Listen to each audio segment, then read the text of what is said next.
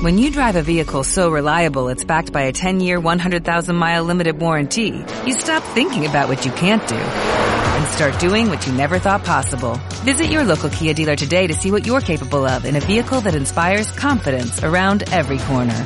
Kia, movement that inspires. Call 800-3334-KIA for details. Always drive safely. Limited inventory available. Warranties include 10-year 100,000-mile powertrain and 5-year 60,000-mile basic. Warranties are limited. See retailer for details.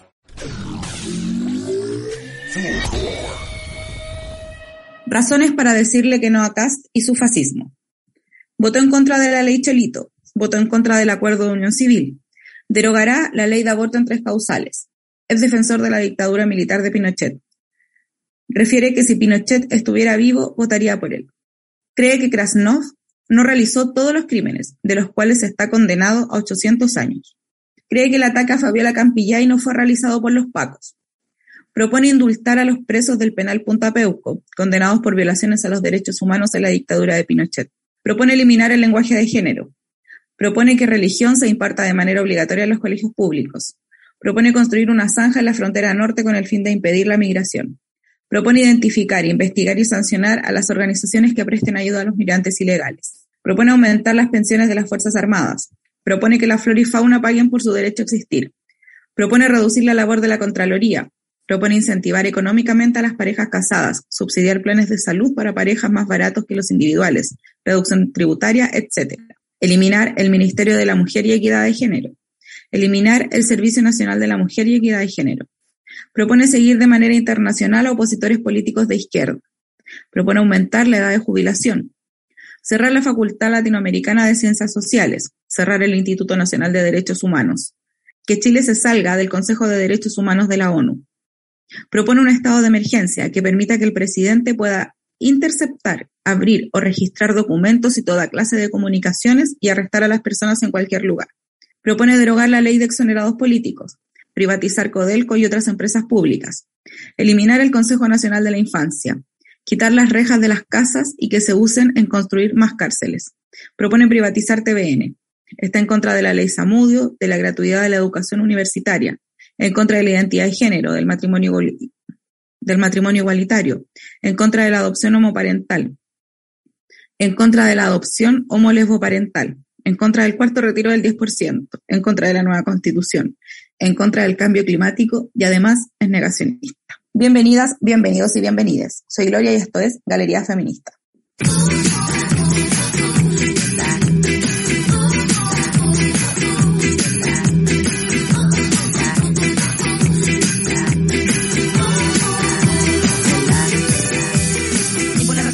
Bienvenidas, bienvenidos y bienvenidas a un nuevo capítulo de Galería Feminista. Este es el capítulo 6 ya de la temporada 4. Vamos avanzando raudamente y por supuesto no estoy sola y me acompaña mi amiga Ramona. ¿Cómo estás, Ramona?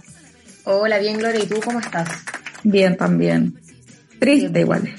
Decepcionada, decepcionada más que Sí. ¿Ahí por qué? Ayer fue ¿Por el partido por el partido de Chile, pues, ayer. Ayer estamos grabando ahora el, el miércoles. Eh, ayer jugó Chile y perdió. Oh, mal. Además encima de local. Veníamos aparte súper envalentonados de los últimos partidos y mal, mal. ¿Con qué Oye, sensación te quedaste? Eh, de que era un partido súper ganable. Si bien Ecuador está bien metido arriba, eh, no nos pudieron. Bueno, el 2-0 ya es casi al final, entonces en sí era un partido muy ganable. Si hubiésemos tenido a todos. Pero claro, desde el minuto uno, el gol muy tempranero, la estúpida expulsión de Vidal, el abandono de Alexis con su lesión, después, y ante el que no, como que.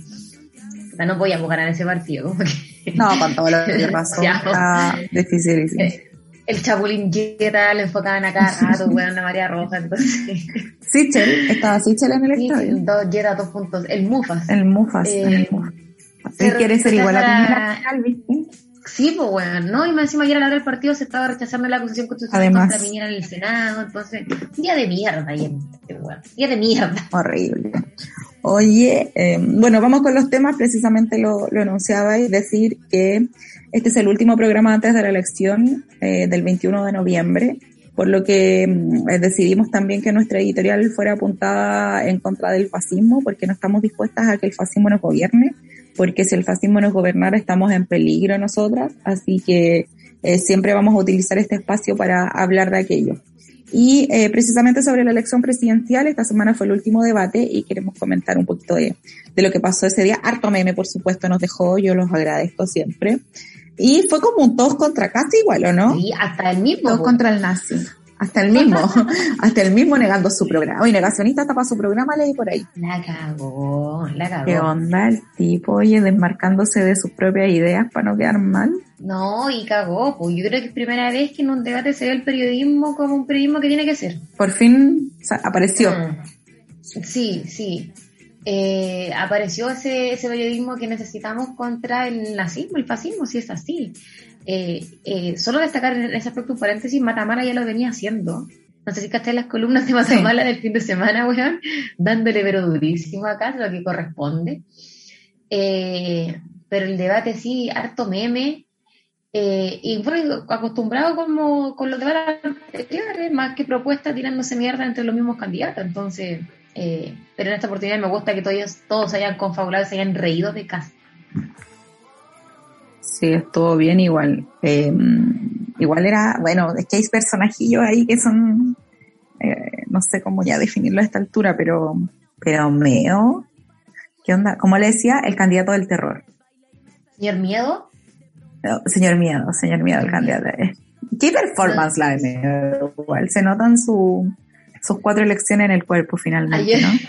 Más, porque fue candidato a diputado antes, entonces, Sí. la cantidad de elecciones que, que ha tenido. Ayer le una hueá muy chistosa que era sobre Meo, así como Meo, eh, se, lo, se lo comentaban a él, que no sé qué puso, así como, ah, ¿por qué con, él ponía, ¿por qué no con Yanna y Gabriel vamos al, al Senado a apurar el, cuarto retiro, ¿cachai? Como y demostremos Sí. la unidad de la izquierda. Y una, y abajo le contestaron así como, oye, Meo, ¿no he pensado así como en dedicarte al stand-up? Así como, Oh, puta, si loco. el presidente ya no vaya a salir, ¿cachai? De stand-up te iría súper bien, yo pagaría la entrada para ir a verte, me comentaba. Y bueno, sí, pues, sí. Y no, solo atacarme cuando dice como, yo, yo soy el autor de la agua del aborto, de la ley del aborto, así como, ¿qué te pasa, weón? Oye, sí, ¿qué se cree? La primera autora fue, eh, se me olvidó, pero la segunda fue Gladys Marín, así como, eh, ¿qué te pasa? Sí, antes de la dictadura incluso. Como, Ay, qué horrible ese hombre. Mm. Es como que el autor de todo. Bueno, él sí vio venir el estallido social según su franja. Creo que él hizo el, un amigo en tu camino de las tesis, creo que él lo inventó. Oye, hablando del mismo sujeto, eh, es que bueno, anda para hablar mucho rato porque es muy un personaje finalmente. No sé si cachaste que eh, en, en un diario, en el diario más odiado de Chile, que no lo vamos a nombrar, eh, se hizo como un cuestionario cultural a los candidatos. sí lo vi, weón. Qué vergüenza. Oye, horribles Todos. respuestas de todos, de todos, pero eh, tengo que hablar de. Mejor serie. La respuesta de Marco Enrique Dominami, la vida es una lotería, su serie. No podéis ser tan malo, no, tan penca, te pasa. Te pasa. Bueno, ahí se conoció con la cara. Claro, pero demasiado egocéntrico. No, pero ¿cómo podéis decir eso? Aunque pensís que a ti callado, pues vive inventa otra weá. Por último, ya, si queréis figurar, o sea, ya, pero basta, pero qué onda. Y, espérate, voy a decir otro que lo tengo marcado por aquí. Obviamente Parisi no tiene mejor actriz. No, no puede votar por nadie, por supuesto. Mujeres no existimos en su vida, igual que el del candidato de, del nazismo y del fascismo en este país. Esto me dio mucha risa. Mejor concierto al que asistió. Eduardo Artés. Arirang en República Popular Democrática de Corea. Ay, Ay, no, te pasa. Es muy- me da risa porque al fin y al cabo como las respuestas que ellos dan, como que yo creo que sin querer eh, caen los mismos estereotipos que hay de ellos, po. Obvio, po. Así como que al fin y al cabo son lo que nosotros pensamos que son, ¿cachai? Oye, yo vi al, al nazi en el matinal eh, de televisión al otro día del debate. Ya, igual. Le preguntaron por qué en la categoría mejor cantante este sujeto dijo Silvio Rodríguez. Se le preguntaron así como su cantante, su mejor cantante internacional puede ser Silvio Rodríguez. Y él dice que los candidatos, los cantantes no son de izquierda o de derecha, por supuesto. Y Julio César Rodríguez le dice, pero ¿cómo? Si Silvio Rodríguez, así como eh, cantante activista y Silvio Rodríguez, ¿cachai? Y eh, bueno, él le dice particularmente eh, la Montserrat, comparte sus letras, le dice, por supuesto, le dice, ojalá, no, le dijo, no le estoy hablando de ojalá, ¿cachai? A ver, puntualmente Santiago de Chile, cuando hable de los militares y lo que hicieron en nuestro país, y dijo el estúpido, ¿y quién dice que no era una crítica a Cuba, pero estaba escondida? Bueno, dijo eso. Oye, su madre No, es que su nivel ya está rayalo. ¿Y cachaste cuando quiso regalar chapitas de Capitán América y no sí, pescaron? Sí, no lo pescaron. y como bien, igual, todo el programa, como Sí. Oye, solo como, quizás para, no sé si cerrando lo del debate, pero ayer me metí como al hashtag Sichel hizo trampa. ¿Ya?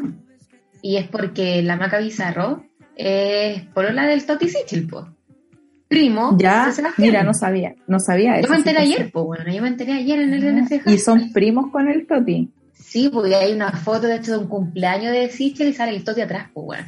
Ya, perfecto. Entonces, y, salió a relucir una entrevista del Toti que decía así como somos primos, pero tengo que separar, casi como eh, la familia claro. Entonces decían como que la Macarena Pizarro le pasó las preguntas antes porque son como familia. porque lo hizo bien, digamos, el único debate que lo ha hecho bien. Loco, no lo hizo bien, casi lo hizo pésimo. Si o sea, eso sí que se, se como que su figura se, se aumenta, pues, weón. Sí, un poco eso y un poco, no sé, es como, hablaba con una amiga igual, es como ya, Boric lo hizo bien, pero lo ha hecho bien en todos los debates, entonces como que tampoco ya destaca, ¿cachai? Entonces Kass lo hizo tan mal que en la derecha Sichel destaca. Entonces, como que eso igual se dio, creo, caleta en el debate. Mm. Y, eh, ¿tú lo viste completo el debate o no? No, no lo vi completo. No lo pude ver completo. Llegué tarde. honesta, yo no lo vi tampoco porque ahí en el grupo de nuestra cruzada decidimos que algunas iban a ver el debate y otras íbamos a ver el partido de la U. Siento que perdí 90 minutos de mi día, weón, ver ese partido de la U. Y qué weá más mala. No llegaron nunca al arco ninguno de los dos. Pésimo Tuve una pésima decisión querido ver el partido la Te fuiste al grupo equivocado. Sí. Este fue el grupo equivocado. No, yo venía viajando, así que no, no pude ver el partido. Oye, pasemos a, a lo que viene el domingo. Em, sensaciones, pronósticos. Hoy qué difícil. ¿Qué, no sé, pues, ¿qué, ¿qué te pasa? Yo estoy con una ansiedad, pero ya Mm. Me como la olla, estoy en ese nivel. me como una olla. Me como una olla, eh, Me pasa como tengo varias sensaciones, como que yo digo, puta, obviamente Gabriel tiene que ganar sí o sí, ¿cachai? El Boris, como decía los El Boris. Hoy me da risa cuando le dicen el Boris, me da mucha risa. El Boris tiene que ganar. Entonces, ojalá, puta, si gana en primera vuelta, te juro que voy a empelotar a las Italias, a Plaza Dignidad. Eh, está grabado esto, te, recuerdo que es un programa grabado. Sí, sí. esa, fe, quiero que, que, pase, como ¿cachai? Amiga, yo como soy buena amiga te voy a acompañar. Y la raja, hacemos un doble y subimos una foto ahí a, a, Perfecto. Lo hacemos. A Galería Feminista. Aquí está censuramos obviamente ciertas partes para, que no, para que nos dejen subir las fotos. Oye, ya. Nos pintamos como cuando fuimos a la marcha del 8 Bueno, ya lo hemos hecho, así que Sí, ya lo hicimos Contarle a la gente. Eh, sí, así que es lo mismo. Eh, me pasa que, bueno, como decía, que, que gane el Boris, ojalá en primera vuelta, pero si no, que pase. Tengo mucho miedo de que pase a segunda vuelta, pero también siento que sería el mejor escenario para el, para el Boris ¿cachai? Siento que em, con CAS eh, podría ser quizás más fácil poder eh, que el Boris gane en segunda vuelta, a diferencia si pasa se lo pasa a la Proboste, que los votos de la DC obviamente se van a, dividir, pues si pasa la Proboste toda la derecha va a votar por ella, entonces em, tengo como esa sensación encontrada. También siento que si el nazi pasa segunda vuelta, es muy peligroso porque su figura también va, se va a agrandar. Entonces, como con estas sensaciones me encontrar que mi pronóstico es como, no sé, no sé, vayan a votar. Esa es mi, mi sensación. A mí me pasa que nunca he creído que el nazi iba a pasar la segunda vuelta. Yo siempre he sido una convencida de que esto ha sido un invento de los medios de comunicación, igual que como para el rechazo cuando se habla de que el país estaba polarizado, y no estábamos polarizados, la mayoría del país quería una nueva constitución. Lo demostraron las elecciones, fue un 80-20, y ahora me pasa exactamente lo mismo O sea, la arremetida que han tenido los medios de comunicación en contra de Cas esta semana, incluyendo los diarios del conglomerado Maudio de Chile como la segunda, eh, están hablando ya en contra de Cas porque finalmente la derecha económica de nuestro país no le conviene que salga un nazi un fascista como Cas y han visto como los horrores que eso significa incluso para ellos. Y hablo de que lo que pasó en Estados Unidos con, eh, con Donald Trump, lo que pasó en, en Brasil con Bolsonaro, ¿cachai? Entonces ellos tampoco están dispuestos como a soltar tan fácil como eh, el tema económico, las ventajas que tienen y que han tenido siempre en nuestro país. Entonces creo que eh, es un invento esta wea. Yo de verdad espero tener razón, porque si no me van a ganar matarme si pasa este todo. está grabado. Ah, ya Pero está grabado. Ah, ya te imaginas, ya, me tengo que Dije, me van a dar ganas, no lo voy a hacer. Pero de verdad yo he estado convencida siempre de que no. He estado mirando permanentemente los medios, eh, bueno, mi, es mi profesión también, ¿cachai? Y, y obviamente no le creo a las encuestas ni nada, pero de verdad siento que, que este invento no, no les va a resultar de nuevo, ¿cachai? Y es como, ¿cómo de nuevo los medios pueden estar citando a la academia después de que ha fracasado en todas las encuestas de los últimos 10 años, ¿cachai? Y no un, un equivoco de dos puntos o tres puntos, sino que brutales como el rechazo y el apruebo, que claramente no fue una equivocación, sino que fue una campaña. Eh, mi idea es que eh, con la aparición de Yana Proboste, Sichel tuvo una fuga de votos importante y que el levantar, el levantar a la figura de Kass un poco lo que trata de hacer es rescatar esos votos y que vuelvan por el miedo de la misma centro derecha que salga Kass, ¿cachai? Como que ese es un poco la, el análisis que yo hago, espero tener razón, por supuesto, lo vamos a hablar profundamente en el próximo programa. Podrán abuchearme si me equivoco, pero yo estoy convencida y creo de verdad que Boris va a pasar con Sichel. No, Sichel no va a pasar de manera holgada, por supuesto, pero creo que él va a ser el candidato. ¿Peleándolo con Yana, con Kass, dices tú? Yo creo que con cualquiera de los dos. Creo que va a estar muy peleado entre ellos tres. Pero creo que Sichel, claro, te cachai, pero creo que Sichel va a ser el que, el que pase. Y eh, bueno, yo, tú sabes, pues con mi hermano hicimos una cartilla de apuestas, como las cartillas del mundial, hicimos una cartilla de apuestas de, de la elección. Así que hay hartos participantes y vamos a ver. Estamos apostando al porcentaje de cada candidato y al, al porcentaje de abstención, que creo que hoy día es la clave para un poco saber qué va a pasar. Si votan más jóvenes, sabemos que la derecha va a morir. De hecho, si votan más viejos, la derecha va a subir. Y estamos ahí. Pues. El, yo creo que es lo más difícil de predecir en, en estas elecciones finalmente. El fin de semana estuve en el norte, en Iquique, y leía el diario local y decía que solo en Iquique el padrón subió 8.000 personas.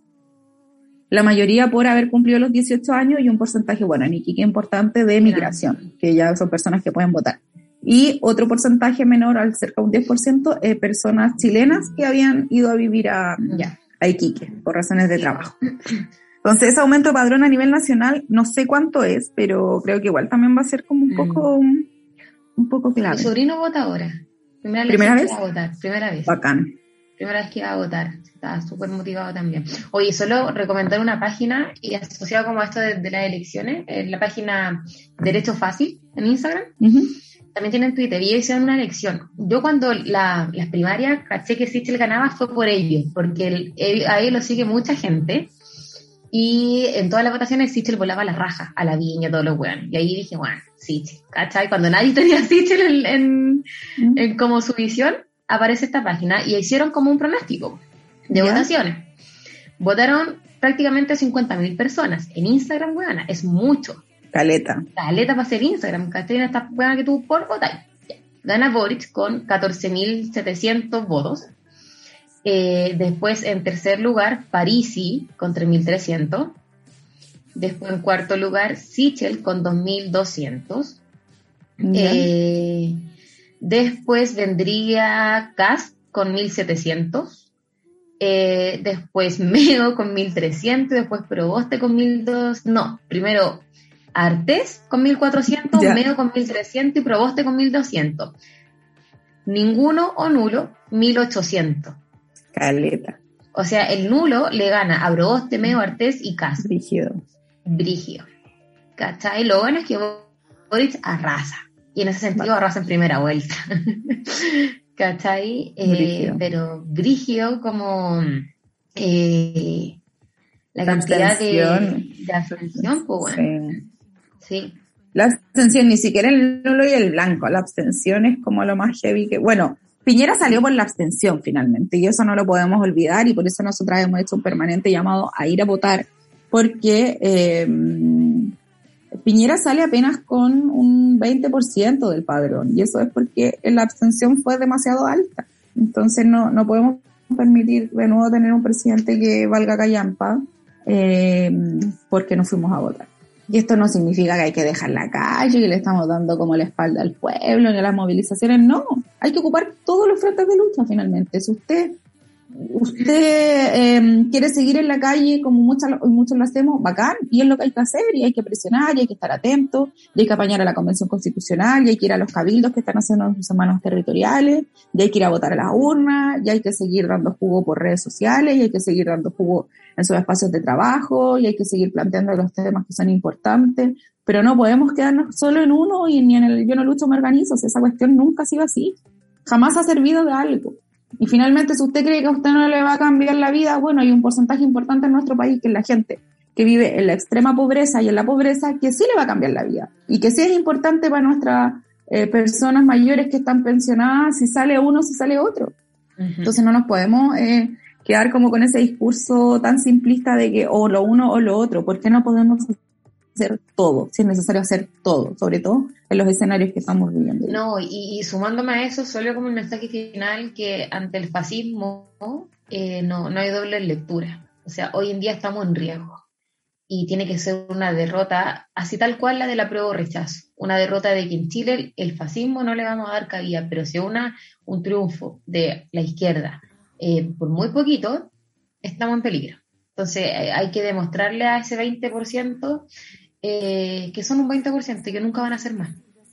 Exacto. Y que se, em, que se siga mostrando eso, ¿cachai? O sea, que sigan encapsulados finalmente. Sí, eso es lo que se necesita. Oye, sigamos con, eh, bueno, esto ya como eh, el bar de la política. ¿Por qué escribiste el bar de la política? Porque lo que vimos la semana pasada fue tu idea. Cuando yo dije como que el fast check eh, fue como este bar de la política, ¿cierto? Y que resultó bastante bien en el debate con instituciones anexas. TVN hizo una por ahí, la, página fast check también lo hizo. Y ayer salieron los resultados, pues. Y el candidato que más mintió, adivinen quién fue. Adivinen quién fue. el nazi. ¿Cachai? O sea, que, bueno que se pudo ver eso y que dentro de todos los mismos candidatos y los periodistas lo pudieron hacer en vivo. ¿Cachai? Como no dejan Eso estuvo bueno porque sí, porque siempre lo dejan pasar, entonces ya es como basta de, em, de que las mentiras, las, las, noticias falsas y las mentiras finalmente sean parte como de los discursos de estos personajes, o sea, el rol de la prensa es precisamente eh, enfrentar ese tipo de cosas y qué bueno que por fin en este último debate al menos se hiciera. Sí, Sí, así que funcionó bien el bar de la política, podría ser implementado en general. Bueno, en, ese sentido, FastCheck es como una página que sí lo hace habitualmente, que con los discursos, con las leyes, con los comentarios que puedan salir en redes sociales que son más movidos, lo, están haciendo. Entonces, también sugerencia así como derecho fácil, seguir a la página FastCheck o FastCheck, no me acuerdo, vale.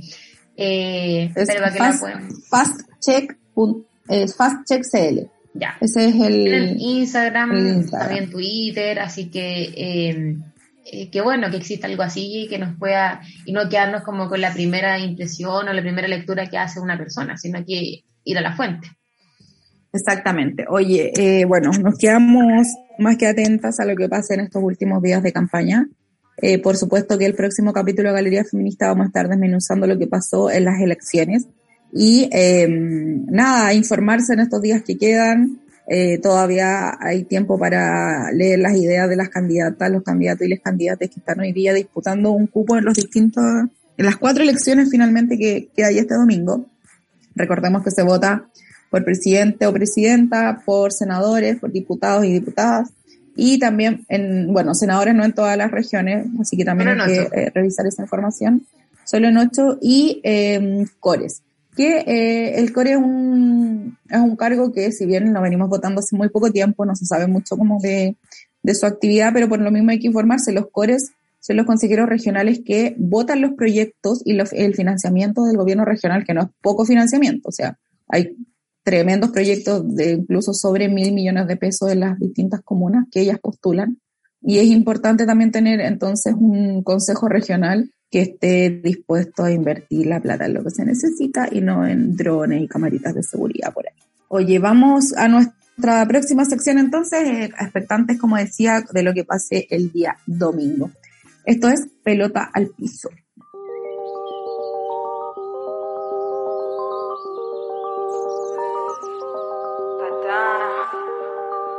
Bueno, comenzamos con el fútbol femenino. Está la primera vez que se sigue jugando. O'Higgins le ganó 2-1 a Rangers y Huachipato venció por penales a Coquimbo. Estos dos eh, equipos van a subir directamente a la primera A la final todavía no tiene fecha para jugarse, pero sin embargo ya aseguraron eh, los cupos. Lo que sí sabemos es que va a ser el fin de semana del 27 y el 28 de noviembre. Además, Calera anunció que va a retomar por fin su rama femenina para jugar y disputar el ascenso del año 2022. Sí, en ese sentido, Calera eh, mencionó que va a ser el plantel adulto y la sub-19. Así que, y que solo eh, mencionaban que es como con, un jugador local, obviamente. Entonces que no sé si lo hicieron porque le porque, el femenino por la regla con Meol. Por la regla con. Pero lo hicieron, que es lo bueno. Así que ahí las jugadoras, las niñas, adolescentes, mujeres que les gusta el fútbol y, estén como cerca ahí de la localidad, van a poder como acercarse quizá y poder jugar el fútbol, no más y profesionalmente, pero quizá en un nivel un poquito más competitivo. Eh, fútbol femenino de la Libertadores, pues, chao para la casa y el equipo chileno. Fue toda la Los fuimos. Sí, en el tercer partido del equipo chileno que fue la semana pasada, eh, el Chavo empató a cero con Kinderman, la Chile perdió 4-0 con Deportivo Cali, eh, una boleta. Y obviamente aquí ningún equipo local pudo avanzar de fase y entre A diferencia del año pasado. Ah, sí, que pasaron, pues de hecho la llegó a la final. El Chavo a la semi, entonces, o no, o cuarto creo que fue.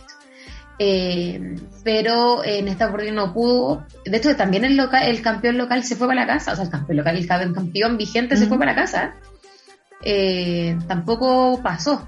Así que la, la, semi van a ser jugada por Ferroviaria e Independiente de Santa Fe y eh, Nacional de Uruguay versus Corinthians. Así que partido no menos para Nacional porque la final se juega ahí en Uruguay. Así que sería bonito que eh, las jugadoras de Nacional pudieran ser campeonas en su casa con, su gente. Buenísimo, entonces, atentas a eh, lo que está pasando eh, con el fútbol femenino. Contarles también que el medio Contragolpe, que ha estado con nosotras acá, invitadas también, está realizando los premios del fútbol femenino del campeonato de Primera Nacional. Así que para que puedan entrar a contragolpe.cl y votar por las distintas jugadoras, hay distintas categorías, por supuesto, mejor arquera, mejor volante, mejor gol, eh, mejor DT, así que pueden votar por las jugadoras. También está la categoría mejor periodista deportiva. Así que échale un vistazo, está muy entretenido en contragolpe. Además, creo que hay un premio que se va a sortear entre las personas que voten, así que nada, pues esto también es una eh, forma de apoyar el fútbol femenino. Nosotras ya votamos, por supuesto, así que vayan ahí y dejen sus, nos gusta votar a nosotras en todas las weas. Como si este año no hubiésemos votado nada, nada, puta, y la, así llamamos también a votar en, los premios del fútbol femenino de contragolpe. Oye, vamos al. Oye, no, solo un mensaje, colegio, alianza, así, de elecciones de rey y reina, bueno, no existen, ¿no? Así que votamos. ¿Necesitan votos? Llámenos. Las reinas de la democracia, qué tanto. Oye, vamos con eh, el campeonato masculino, el campeonato masculino, vamos con la B primero. Eh, o sea, con la noticia, digamos, de la B, y es que Coquimbo ya eh, aseguró el cupo a primera A como campeón de la primera B. Y, bueno, aseguró el paso una fecha antes del, fin de, de la primera B que terminó este fin de semana recién pasado. De la mano de em, Esteban Efraín. De la mano de este, me cae mal coquismo solo por eso. a mí también, pero no hay que negar la jerarquía del jugador. Obviamente, o sea, se notó eh, la inversión también eh, saludar y yo creo ahí la la apuesta de Coquimbo, ¿no? De haber perdido la categoría del año pasado y haber invertido como se debió lo suficiente para mantener al plantel y reforzarlo con figuras como Esteban Paredes, por supuesto, que les permitió volver al tiro, que era el objetivo finalmente de Coquimbo, después de que descendieran en un año que además les fue súper bien en la Copa Sudamericana y estuvieron peleando a nivel internacional. Eh, de verdad, eh, la hicieron, o es como lo que todos esperan hacer y se esperaba que en su minuto Cobreloa lo hiciera, ¿te acordáis cuando bajó Cobreloa? Nadie se esperaba que durara más de una temporada, todavía no logran eh, volver y Coquimbo lo logra. Otro punto interesante de la vez este año fue el problema con San Marcos de Arica, mm. que inscribió mal un jugador y perdió 23 puntos. Así que y además pasó directamente a, al descenso a segunda división. Pero eh, bueno, ¿cómo cometen esos errores? Bueno, yo de verdad no sé cómo no tenía alguien preocupado. De, es como cuando, ay, yo no entiendo esta wea, cuando están jugando y meten a más jugadores extranjeros de lo que la norma te permite. ¿Cómo nadie se da cuenta si tenía un staff, tenía un equipo? Ya, creo que el técnico en su locura no se dé cuenta y en, el, en la adrenalina del partido.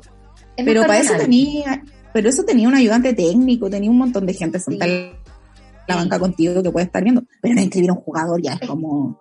Esa es la wea, el responsable de eso. Sí. o sea, el responsable de eso, como que el empleado del año, no, es que ese Juan se tiene que Pagaste un equipo. y no, brígido. Oye, vamos con el resultado de la primera división del fútbol, la, como le dice la división de honor del fútbol chileno. Eh, de la última fecha, ¿no? La fecha, ¿cuál es? Trigésimo. Segunda. Trigésima segunda, me lo anotaste para que lo diga bien, gracias. Trigésima segunda fecha de la primera del campeonato nacional Ñuble, weona, el 6-1 le ganó Ñublense a la Unión Española, la Unión ya no ve una. Pero te acuerdas eh, que se la van a Ay, panadero cuya. Van a ver. bueno, bueno. Oye, si le quitan un eh, si le, rescatan medio punto con la le prendo vela. Estoy, estoy, a favor de este Twitter que leí. Le rescatan medio punto al Colo. Bueno, nosotros ganamos, obviamente soy capaz de considerar los clásicos, weón. No, Ten cuidado con lo que dices. no, es que, después de que se dejaron ganar con, con, eh, con Vecchio, eh, entonces, bueno, igual ahora no pueden dejarse ganar porque peligran con la Sudamericana, así que sí. los buenos sí tienen que jugarse la vida. Oye, eh, la Universidad Católica le ganó 2 a 0 a La Serena en La Serena. Oye, partido increíble. Yo, eh, de verdad, eh, lo disfruté mucho porque además 12 eh, bajas, eh, sin llorar, 12 bajas tenía la Católica entre seleccionados, entre jugadores con COVID y jugadores lesionados. Em, además, en este partido, Alfonso Parot hizo la mejor jugada y el mejor gol de su vida, que sabemos que nunca más le va a pasar, nunca más le va a salir. Pero eh, Monte, se pidió a Monte mucho tiempo que jugara, todavía está mega difusa la situación de por qué no está jugando rompió el récord, superó a Cristiano Ronaldo en el salto que hizo de 2 metros 70 centímetros para hacer un gol que fue, pero bueno, maravilloso. Lo celebramos y lo gritamos por supuesto mucho, pero además eh, es un tremendo jugador. O sea, yo ayer veía el partido de la selección, incluso a mí, amigues del colo con el que lo estaba viendo, era como, bueno, ¿por qué no está Montes jugando este partido? ¿cachai? Eh, es impresionante a la edad que tiene Montes, el físico que tiene y em, su apuesta en la cancha. Es un jugador de verdad para mí muy tremendo y me molesta mucho que no, no esté jugando mucho más. No sé si escuchaste a Paulucci en la última entrevista que le preguntaron sobre el caso Montes. Y él dice que eh, no lo habían querido hacer jugar porque su explosión fue demasiado eh, rápida, ¿cierto? Con el tema de la Libertadores. Más que Marcelino, de hecho, lo de Montes fue una locura eh, con lo de la Libertadores. Eh, que no querían que eh, por eso y que jugara dos partidos y después lo mataran y que no volviera a jugar. Y que también lo estaban preparando más físicamente y que en otras posiciones de la cancha, de hecho el gol lo hace de nueve, no, lo, no es un gol que él haga como de, de su posición. Eh, quiero creer en ese relato de que lo están cuidando más que todo. Yo sé que el jugador quiere jugar en suelo, lo queremos ver jugar, pero creo que desde lo físico se vio reflejado también en el, en el partido como que no está listo. Eh, y que no es, no es de solo de ahora, que Montes suele, cuando empezaba a titular, suele terminar eh, muy fatigado. con la exigencia que él tiene, con, con, como con todo lo que pone en la cancha, no puede ser que el primer tiempo se le acaben las pilas. De hecho, los partidos buenos que hizo en Católica fue eh, entrando en los segundos tiempos. Entonces, quiero creer, de verdad quiero creer que lo están preparando más físicamente para que él, toda la potencia que tiene pueda ser sostenida los 90 minutos y sea un jugador de calidad como el jugador que es. Y pero que no sea como estos jugadores buenos que nacen y llegan ahí nomás, porque dos partidos malos y nunca más jugaron. Sí, a mí me pasa que, eh, bueno, de hecho él mismo lo dijo, el tema físico tiene que ver también como con la falta de fútbol, ¿cachai? Como que yo creo que, no sé, yo la verdad estoy un poco más escéptica con Igual antes jugaba y también terminaba Yo soy un poco más escéptica con el tema, eh, por el historial de Paulucci también, que si bien me parece muy bien como técnico, creo que su historial no es tan, en este sentido, con, con los jugadores jóvenes, no, no es muy bueno en otros equipos. Em, espero que sea lo que decís tú, de verdad, como de todo mi alma y mi corazón cruzados. De verdad, espero que sea así, ¿cachai? Que no sean otros intereses los que están eh, detrás de que Monte no esté jugando. Eh, se agradece el gol, por supuesto, y se agradece todo lo que pasó en el partido, así que me voy a quedar con eso por ahora. Oye, sigamos con, con la fecha entonces. La Calera le ganó 2-1 a Everton. Audax Italiano y Antofagasta empataron a 0. Palestino ganó 2-1 a Cobresal. eh, Curicó y Colo Colo empataron a 0. Huachipato ganó 2-0 a Santiago Wanderers y la U volvió a perder a 0, como contaba delante la Ramona, en un partido muy, pero muy fome. Solo la tabla, solo decir, Y antes de eso, a Curicó le robaron, nada más que agregar. A Curicó le robaron, vale.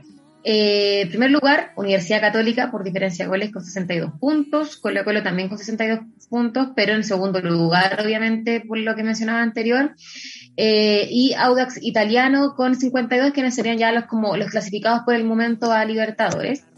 Y después, en cuarto, quinto, sexto, séptimo lugar, que sería Sudamericana, estaría La Calera, la Unión Antofagasta y Ñublense, pero ninguno tiene prácticamente asegurado el paso a la Sudamericana.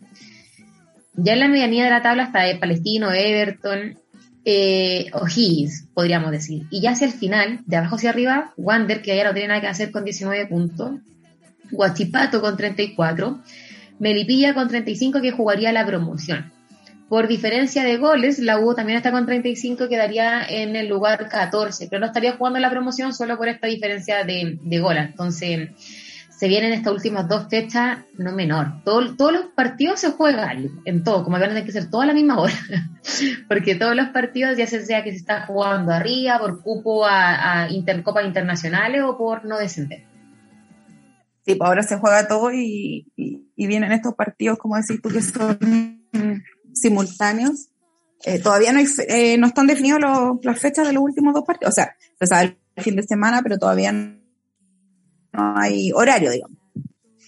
Últimos dos partidos de la fecha. Y em, este jueves, eh, bueno, cuando escuchen este podcast ya se va a haber jugado seguramente, pero se juega la Supercopa también, así que em, como cruzadas esperamos tener buenas noticias también de ese em, encuentro que va a ser en Concepción. Oye, chilito, weón. Puta Chile. Vi al culiado, weón. No sé. ¿Cómo hace esa wea? ¿Cómo, ¿Cómo, un futbolista experimentado va con la pata arriba? De esa forma, además, ¿no? No sé. todo mal, todo mal ayer. directamente a tener cero chance momentáneamente. Sí. Ese es el problema. Bueno, ahora hay que rescatar nueve puntos de los cuatro partidos que quedan, lo que es una misión muy compleja, por supuesto. Por los rivales que viene, viene Argentina, viene Brasil, viene Bolivia y a Bolivia ya y Uruguay. Cerramos con Uruguay y No, Perú, Perú, y, y actualmente estamos en sexto lugar eh, que de los 10 equipos, el noveno es Paraguay con 13 puntos y hasta Paraguay tiene posibilidad de clasificar, weón. Igual está peleado. Sí. Eh, sí, está estrecha la tabla, eso sí. Sí, salvo Brasil, ¿cachai? Como con sus 35 puntos, eh, ya se disparó.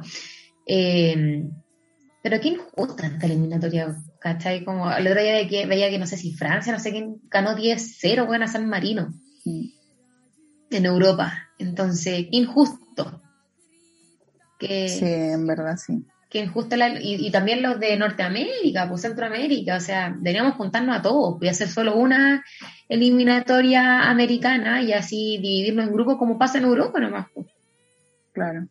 Sí, y yo creo que también es importante como en la crítica a las decisiones que tomó la NFP también en su minuto. O sea, eh, haber sacado a Rueda en el minuto que lo sacaron, por las razones que lo sacaron. Creo que no, no teníamos, a mí no me gusta la Sarta, además no, no creo que haya sido una buena decisión haber cambiado el técnico eh, en este minuto además. Y, y, eso, como que también hay que, hay la NFP hacer un mea culpa de que si quiere eh, clasificar y llegar a, instancias más importantes de competencia, no puede seguir haciendo este tipo de cosas.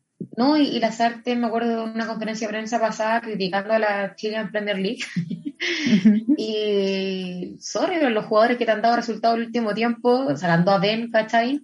estáis sosteniendo un plantel en base a Marcelino, Montesino y Suazo, pues, ¿cachai? Exacto. Entonces, como la, la inconsecuencia y qué mensaje entregáis también a los jugadores que juegan en la liga local y, que después van en la selección, pero con qué motivación también, si el técnico habla peste de dónde están jugando. Bueno, la crisis del fútbol también. Que va de la mano con la crisis de los árbitros también, con Castrilli. Obviamente. se siguen metiendo al bolsillo, o sea. Me da, me da risa porque Castrilli como que sale todos los lunes diciendo fue penal. Vamos a hablar con los árbitros. Sí. horrible. Y sigue pasando lo mismo. Qué horrible la verdad. Bueno, eh, esperemos entonces lo que sucede en las próximas semanas. Por supuesto, vamos a estar atentos. Está entretenido este término de campeonato nacional también, arriba y abajo, por supuesto. Así que vamos a estar aquí desmenuzando lo que queda de eh, campeonato, por supuesto. Y vamos con ahora nuestra sección constituyente, esta Galería Constituyente en Galería Feminista. Hoy día vamos a hablar de eh, las semanas territoriales, ahí anunciábamos en algún minuto, en algún comentario más arriba, y em, contarles que cuando se aprobó el reglamento de la Convención Constitucional, se estableció que las semanas territoriales son las semanas en que cada constituyente debe realizar un trabajo en terreno. Ya, según el reglamento entonces, a su fin es materializar y cooperar con la participación popular e indígena según corresponda. Y esos días no podrán de ser, en esos días no se van a poder realizar ni sesiones de pleno, ni de comisión, ni de subcomisión. Oye, en, este periodo los convencionales deberán promover y participar de actividades orientadas a la rendición de cuentas, la difusión de la labor de la Convención Constitucional y a promover la participación popular en el proceso constituyente. Y concluida esta semana y en un plazo máximo de 15 días, los constituyentes y las constituyentes deben presentar un informe a la Secretaría Técnica de Participación Popular que dé cuenta de la actividad realizada y de qué forma contribuyen a estos objetivos. En el caso de los convencionales de escaños reservados, podrán ocupar su semana territorial del mes para reunirse con organizaciones indígenas eh, pertenecientes a su pueblo indistintamente de su territorialidad, autoridades tradicionales, comunidades u otras organizaciones con el fin de promover la participación en el proceso constituyente. Ya las semanas territoriales se realizan una vez al mes y toda la información la pueden encontrar eh, tanto en la página Chile Convención y en medios, por supuesto, como la NETA. Hoy esto viene a ser como la semana distrital, del Congreso un poco, pero eh, es súper bueno que tengan que entregar estos informes de lo que está pasando y de lo que hacen finalmente. Acá en, el barrio donde yo vivo, en la semana eh, territorial anterior a la de, la de ahora, que es justo esta semana, eh, vinieron a hacer un, un, cabildo a la Plaza Yungay. Así que participaron tres constituyentes ahí. Yo no alcancé a ir por tiempo, pero sé que estuvo bastante nutrido y que eh, participó harta gente. Así que estoy atenta a ver si eh, me puedo sumar a algún próximo que se haga acá en, mi barrio. Oye, ¿cachaste que eh, tres constituyentes de Chile Fuimos em, como que querían ocupar esta semana para ir a Europa y reunirse como con un nazi, un, un fascista de España igual? Pues. No sé si cachaste esa noticia, no sé si habrán ido al fin y al cabo, pero pidieron esa autorización para ocupar esta semana para ir a España. Mira, lo ridículo. Y lo otro, como social de la Convención Constitucional, me encanta la tapa que está haciendo la Loncón a Sutil. A Sutil, sí. ¿Qué se cree, weón? Chao, basta. Weón, hermoso. Tenemos muchas sí. que, o sea, a muchas personas como que, que recibir, así que no tenemos tiempo. Soy número. Hermoso. Oye, sí. Bacán. Oye, ¿vamos a escuchar música? Vamos a escuchar música.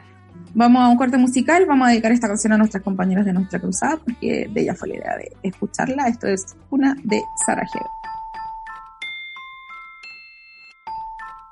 Los taxistas están todos enojados con el gobierno. Sí.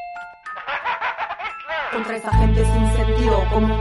En todo este cemento, lo único que tengo esta canción, un elemento. No, no me preocupo por el rap, sé que conmigo está contento. Le pongo mi dulzura y lo utilizo así sublimo. Mi lamento, te lo cuento. Hay gente molestándome tremendamente con esa tremendamente.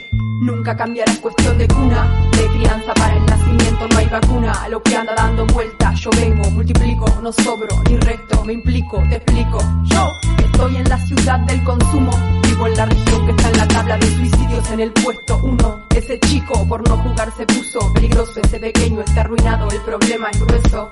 Perros presos por lamer hueso y comiéndose la carne está el sabueso. ¿Dónde está eso que se llama progreso? Si un grupo de empresas pone al pueblo depresivo, empieza, somos presa de nuestra raza. ¿Qué te pasa? ¿Por qué te atontaste tanto? Porque pasas todo el día hablando, hablando, hablando. Llego en el silencio con mi nombre, tomo el mando. Así como me ves es como ando. Comando un ejército de bailarinas que se opone a quien gobierna la Argentina. No es ninguna damadrina, es una mina envuelta en oro lavando dinero. Quedarán las vías sin el tren y la bala en el cuerpo de otro testigo no es lo que quiero. No es cosa poca, provoca el paco un tono opaco y pa' colmo pa' comer muy poco. Loco, sabes de mi decencia, conozco mi descendencia, carezco de creencia salvadora, agradezco tu influencia sanadora.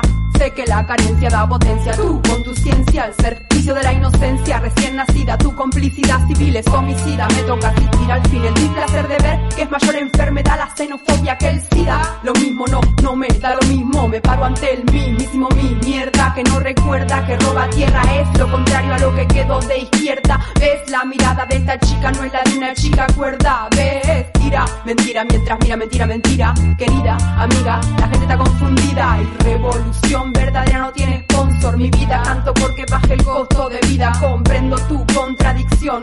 Fíjate quién te ha visto quién te ve quién te viste. Es el patrón de la casa de explotación. Más caliente está auspiciando la marca que marca tu canción. Acción irreprochable activa mi reacción. Inevitable activarás tu mente o evitarás crisis en tu gobierno.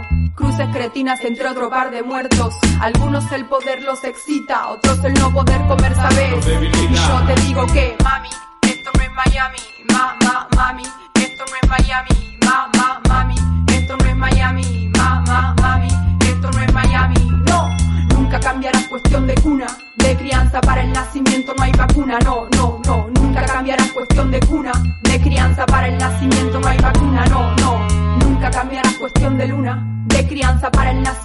hay vacuna, no, nunca cambiarás cuestión de cuna.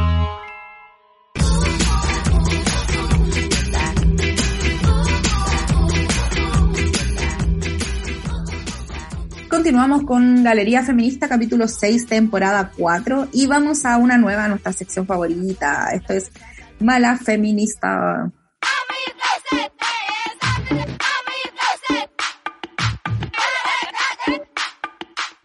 En el Mala Feminista de este capítulo, eh, vamos a hablar de, eh, de que hay mujeres que no nos llaman a ser feministas, ¿no?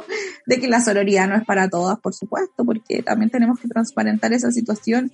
Nunca vamos a hacer sororas con ciertas mujeres ni con ciertas, eh, no sé cómo decir, y decir especies, mira qué ridícula para hablar de las pacas, pero ciertas profesiones, no, profesiones tampoco, ciertas actividades de algunos personajes, así que nada, te deja la palabra eh, Ramona para que comiences con este bala feminista. Claro, el objetivo de colocar esta, esta como mención es asociado porque muchas veces cuando surgen noticias asociadas a estas mujeres y mujeres feministas, atacamos a estas mujeres.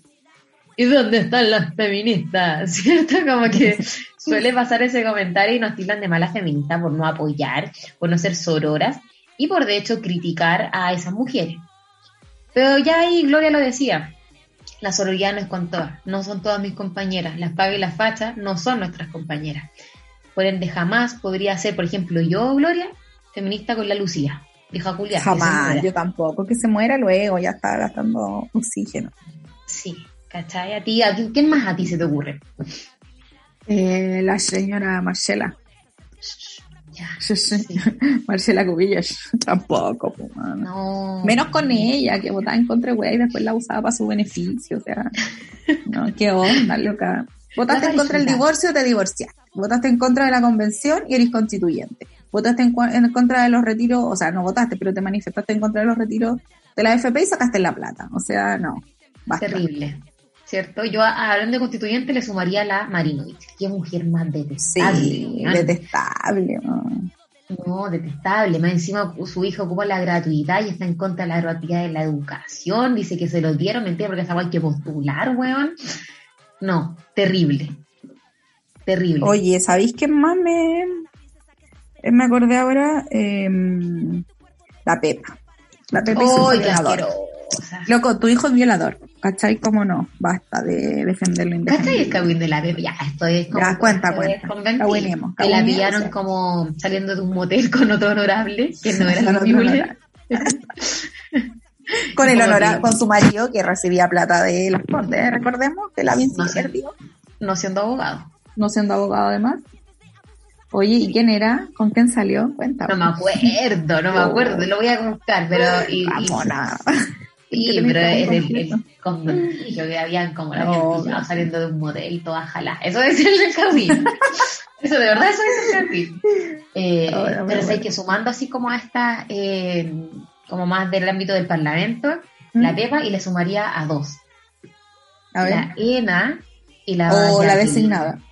La la designada. Jacqueline. Oh, la Oh, Jacqueline. qué huevona más detestable. Lo único bueno que tiene Jacqueline es que toma vino. Claro, No sé, no sé si tiene algo mejor. Es lo único bueno que yo le hallo a esa mujer.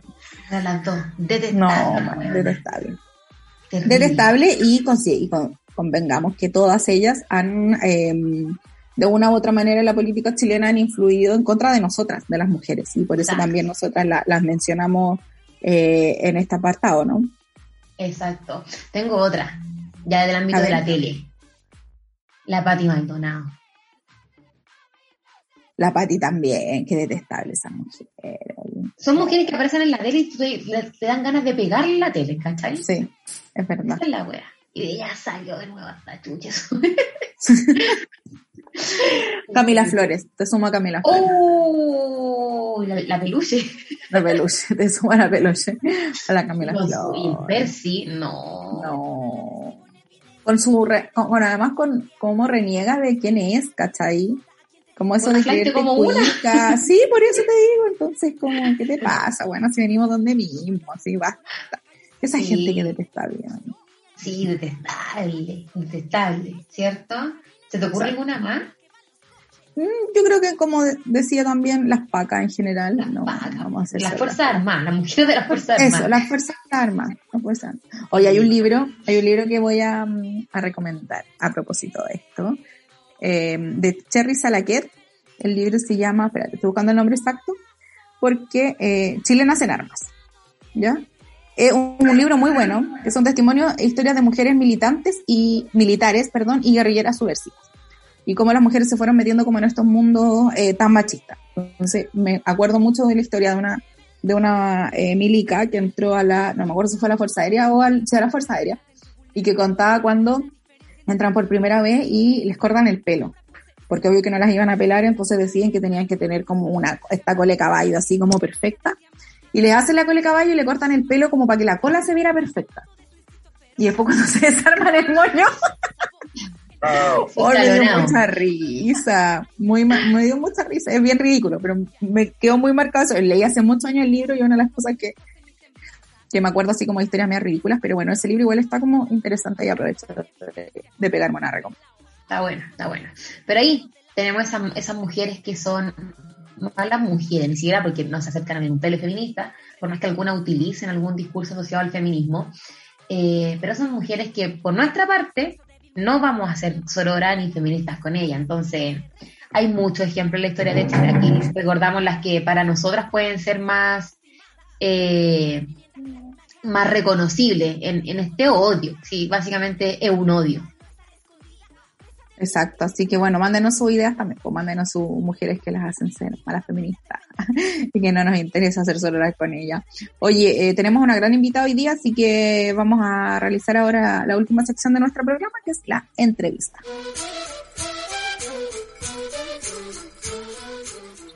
Estamos en la entrevista del día, estamos esta semana con Alondra Carrillo. Ella es feminista, es psicóloga, es constituyente por el Distrito 12 y también pertenece a la coordinadora 8M. Así que estamos muy contentas de tener a Alondra, nuestra primera constituyente invitada. Tuvimos a, varias candidatas, pero ahora es nuestra primera constituyente invitada, así que estamos muy contentas. Alondra, bienvenida a Galería Feminista. Muchas gracias, estoy muy contenta de participar en su podcast. Bacán. Oye, Alondra, vamos a partir al tiro con las preguntas y queremos preguntarte em, cómo ves tú la expectativa que tenías con la convención, eh, como expectativa versus realidad un poco. ¿Cómo ha sido este, este proceso en estos primeros meses de la convención? Siempre me cuesta responder eso porque yo creo que nosotras somos de un sector em, social, las feministas digo, y la coordinadora feminista 8 de marzo en particular, que, em, que no tenía tanto sus expectativas puestas en la convención como tal sino más bien en el proceso constituyente, que es como nombramos a esta, mm, esta cuestión que es la fuerza social que se desplegó, que se viene desplegando hace mucho rato, desde hace décadas también con el movimiento feminista, después desde el 18 de octubre en adelante, el último 8 de marzo antes de la pandemia.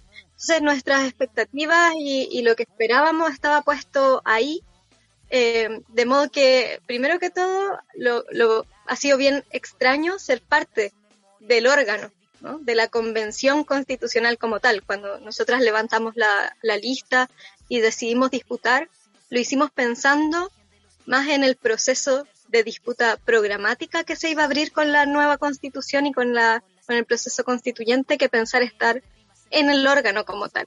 Entonces ha sido un contraste bastante grande. Em, venimos de un sector que nunca ha sido parte de la institucionalidad, que, no ha estado en el Estado, que no ha estado en el Parlamento, eh, y, entonces ha sido muy novedoso ser parte de este órgano, de un órgano que es un órgano institucional, pero súper raro, extraordinario, que tiene al mismo tiempo un poder importante porque está delineando las, bases de normativas, como le decimos, del nuevo Estado, de un nuevo Estado, pero que al mismo tiempo no tiene ningún poder práctico, ¿no? Respecto de, por ejemplo, la libertad de las presas y los presos, o respecto de la impunidad en la que hoy día se encuentran las violaciones a los derechos humanos. O sea, ha sido bien tensionante, contradictorio, hemos aprendido muchísimo y nos hemos encontrado con, un, con una instancia y un proceso que pone en un, en un nuevo lugar la discusión política, el debate político eh, en términos que, hasta ahora habían sido ajenos a los sectores populares, a los sectores feministas y del movimiento social. Yolanda, justamente con esto último que, que tú dices, eh, de, la disputa también del poder de quienes estábamos fuera de todo esto eh, sitio, ¿cierto? De las instituciones de poder, de quienes toman las decisiones, y asociándolo al feminismo, que tú eres feminista, fuiste vocera también de la coordinadora, ¿qué rol ves tú como del feminismo, pero también de las feministas en la convención? Yo creo que, hay un rol, un rol del feminismo como fuerza social que es fundamental. Es lo que ha hecho posible este momento también, lo que abrió esta posibilidad eh, histórica de estar discutiendo una, una nueva constitución, por ejemplo, en el primer órgano constituyente paritario del mundo. Un feminismo que viene a impugnar, a rechazar la forma en la que se ha organizado el Estado en los últimos 30 años, la responsabilidad de los partidos en la administración del neoliberalismo y la confianza en nosotras y en nuestras propias fuerzas y en nuestras propias capacidades para poder pensar y construir y luchar por una alternativa a esta forma de organizar la vida, una alternativa al capitalismo, una alternativa a la violencia patriarcal, una alternativa a esa, a esa forma de organizar la vida. Y dentro de la Convención Constitucional el feminismo se ha ido articulando eh, con dificultad, ¿no? También, porque mm, de algún modo las feministas venimos desde muchos lugares distintos venimos desde muchas experiencias distintas, ¿no? Eh, y, ha sido un desafío. Hace muy poquitos días constituimos finalmente, después de mucho conversar, una colectiva feminista con feministas de todos los sectores para poder disputar. Eh, ahora que se viene la discusión de fondo, disputar lo que es el programa feminista, ¿no? Y nosotras las feministas de, del movimiento social tenemos nuestro programa. Y yo creo que nuestro rol ahí está en oponer a estos acuerdos entre caballeros que buscan más o menos mantener lo que existe, oponer esta fuerza feminista que ha logrado poner en cuestión los cimientos de este orden institucional y abrir la posibilidad democrática de la construcción de algo radicalmente distinto. Yo creo que ese es el rol de apertura histórica de un nuevo momento.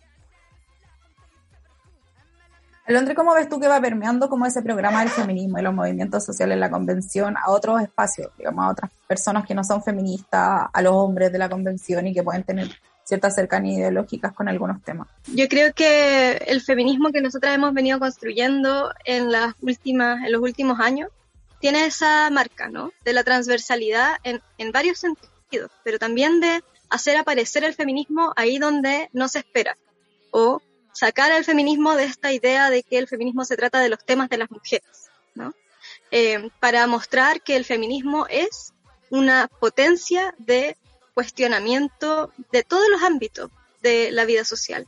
Por ejemplo, nosotras entramos a la Comisión de Sistema Político eh, también estamos en la Comisión de Derechos Fundamentales, hay feministas en, las comisiones, en la Comisión de Sistemas de Justicia, hay feministas eh, discutiendo en la Comisión de Medio Ambiente y Modelo Económico, en la de Principios. O sea, estamos en todas partes, en sistemas de conocimiento, ¿no?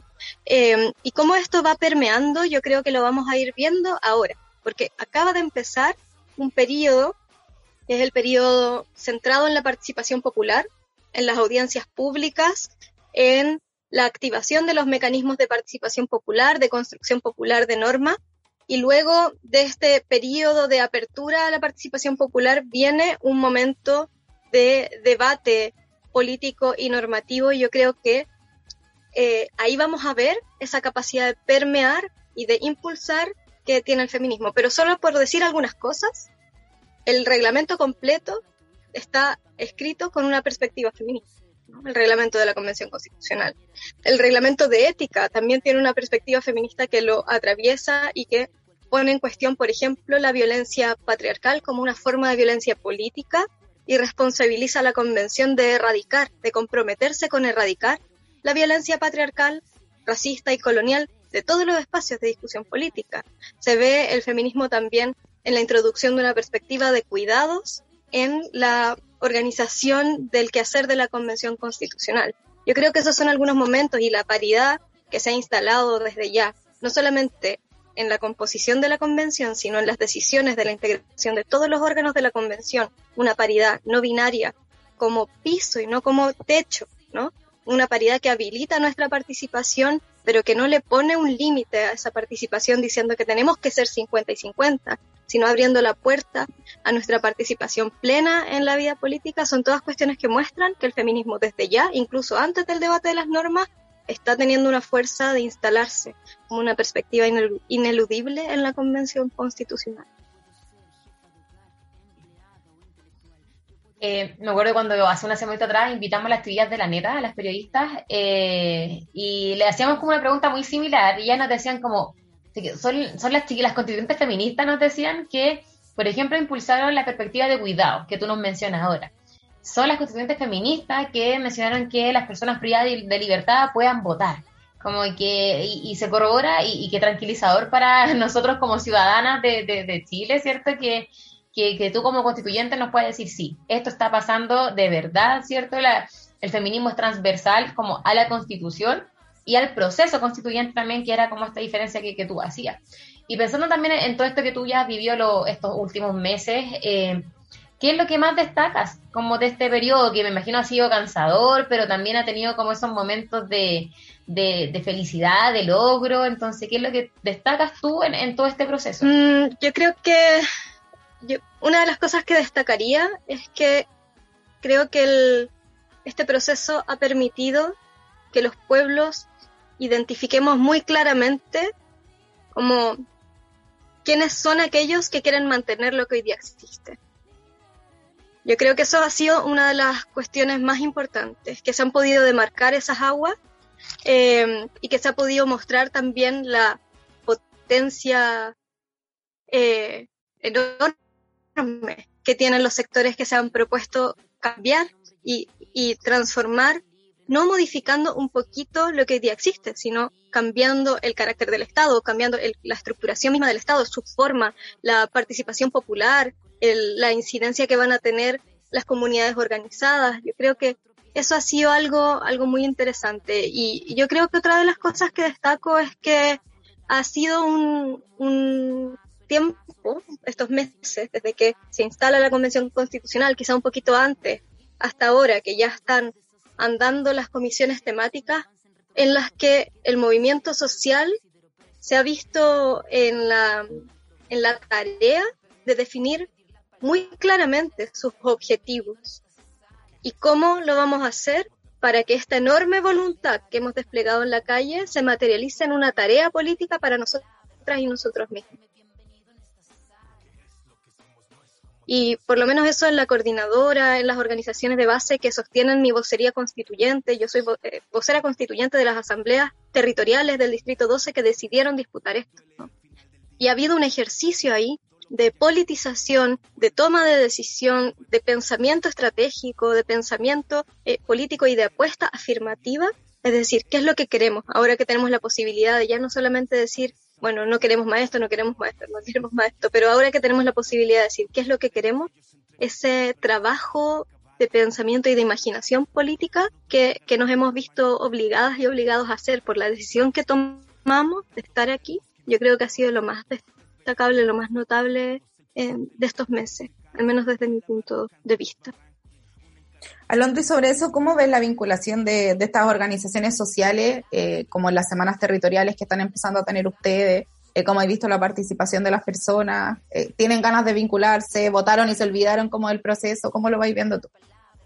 Sin duda que hay, un, hay una barrera que se ha puesto desde fundamentalmente los medios de comunicación, ¿no? que es la forma en la que la mayoría de la gente en Chile se entera y tiene de lo que está pasando y de lo que está en juego.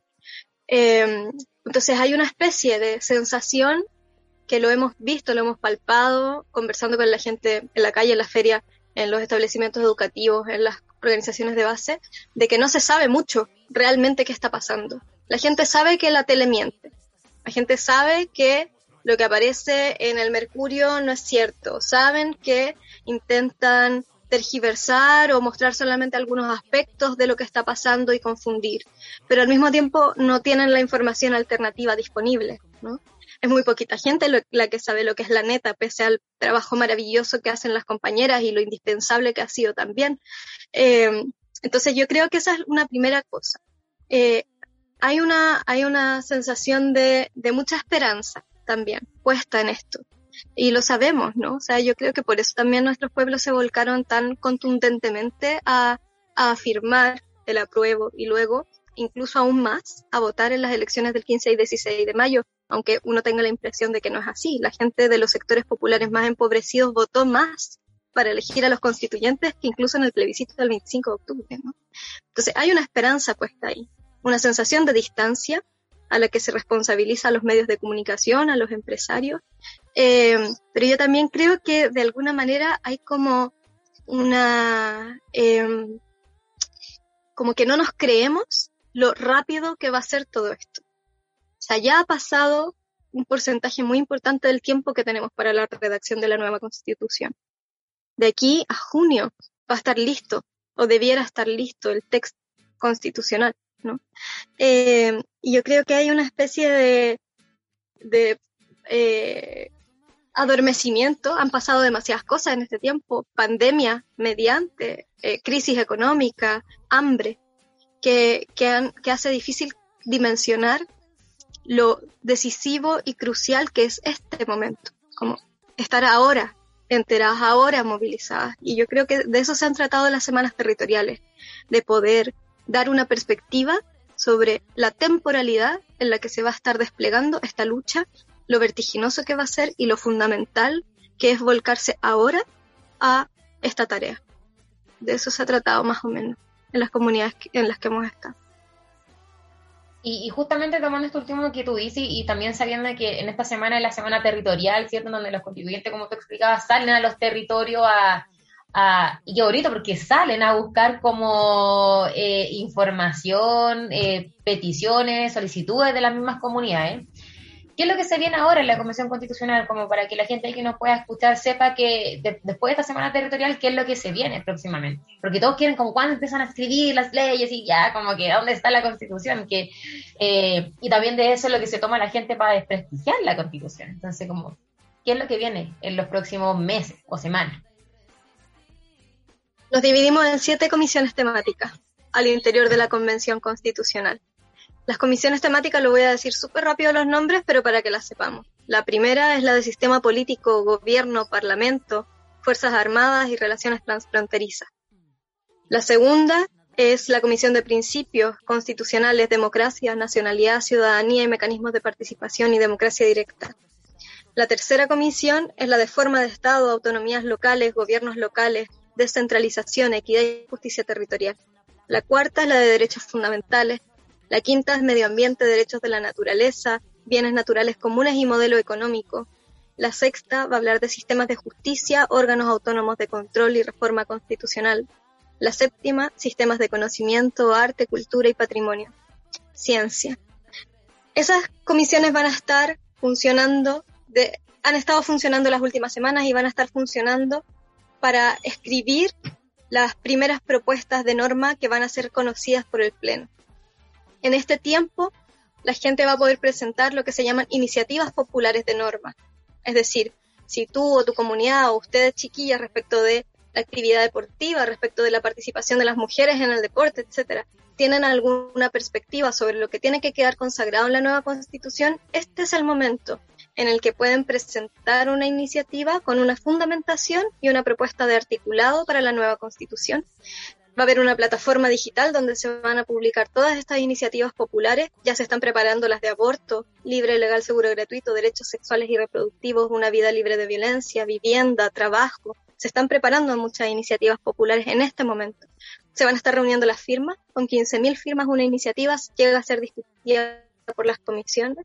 Y ahora en lo que vamos a estar es en eso, es en una discusión en cada una de estas comisiones para llevar las primeras propuestas de artículos de la nueva constitución al Pleno.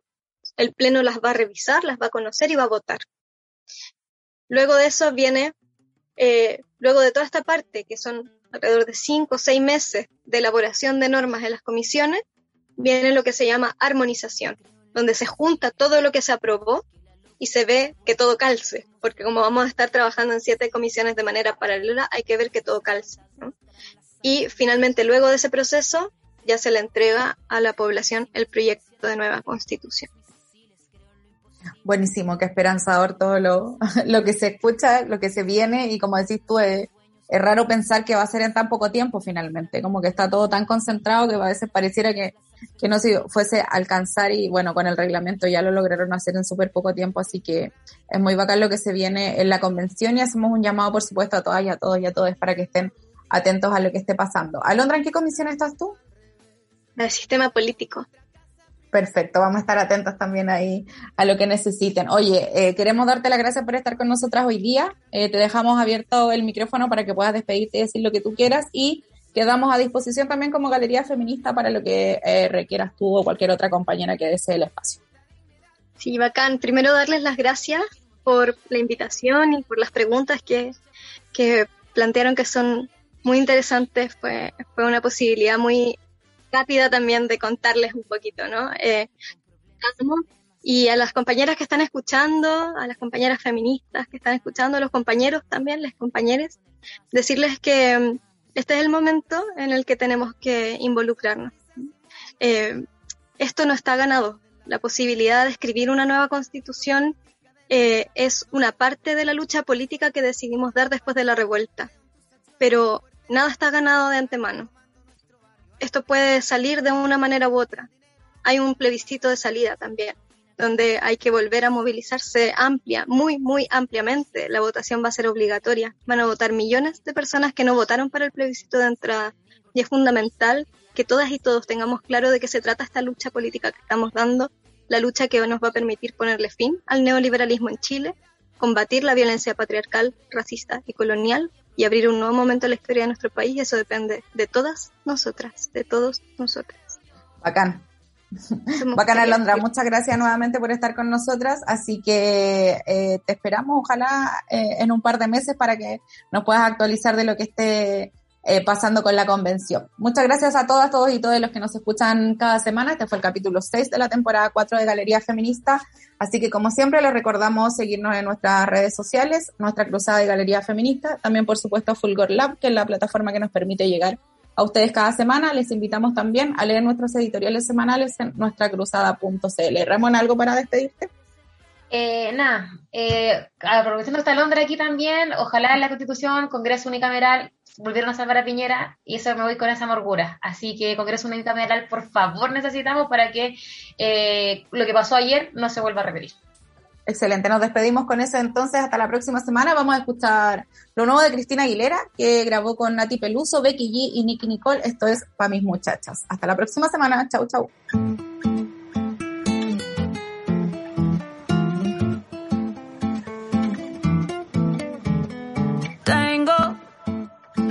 Y yo solita me mantengo. Pa' donde quiera voy y vengo Hago temblar el piso y no pido permiso. Cuando llego no aviso.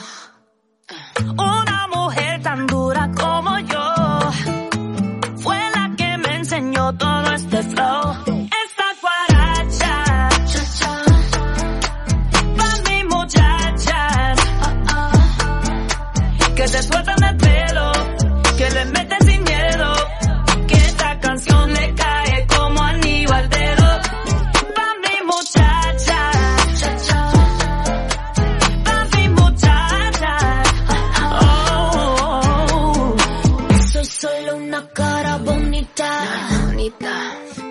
Fuerza, fuego y dinamita. Si estoy flaca o con curva, como sea,